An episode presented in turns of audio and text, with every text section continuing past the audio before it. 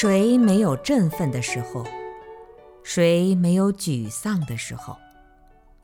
勇士们用他们的血泪糊成浆，在被世风吹裂的伤口上紧紧地裹扎起来。勇敢的剑客宁愿将头颅抛向大地，也不会面对天空而长吁短叹。可是，多少个年代过去了，多少个日子溜走了，生命的勇者仍然在轻轻地弹着他们的指甲，预算着某年某月某日谁死了，某年某月某日我也将死去。家门口的梧桐叶落了，多少个春秋都过去了。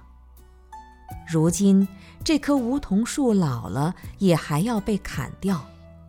人们说不要它了，就这么简单吗？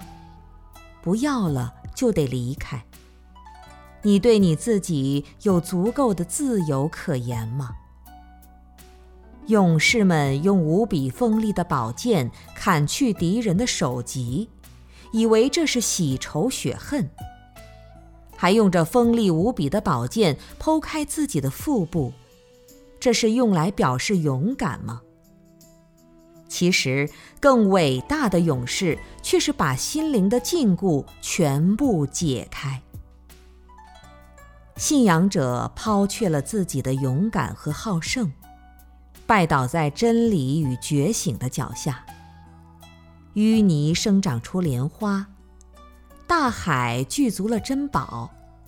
信仰者从来不倒在崎岖的道路旁。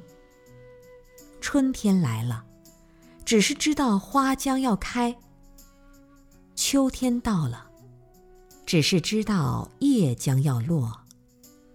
始终和善微笑的信仰者说。